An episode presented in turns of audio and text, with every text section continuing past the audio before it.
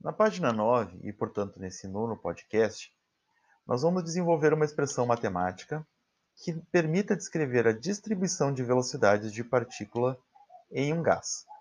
Então, para isso, nós vamos criar uma função de distribuição de velocidades g em função da velocidade v. A variável aqui é v.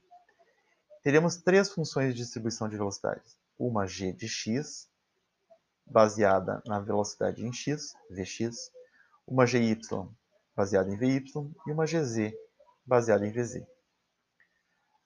Nós vamos obter então uma função de probabilidade total P, que vai ser a g de x v de x multiplicado por dvx multiplicado por gy vy dvy multiplicado por gz vz dvz, na expressão 19.14.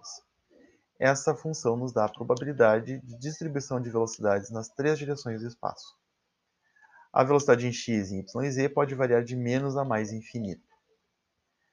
Para que ao somar todas as probabilidades nós não tenhamos uma probabilidade maior do que 100%, nós vamos definir a normalização da função de probabilidade g de v dv como sendo a integral de v menos infinito a v mais infinito, integral de g de v dv como sendo 1.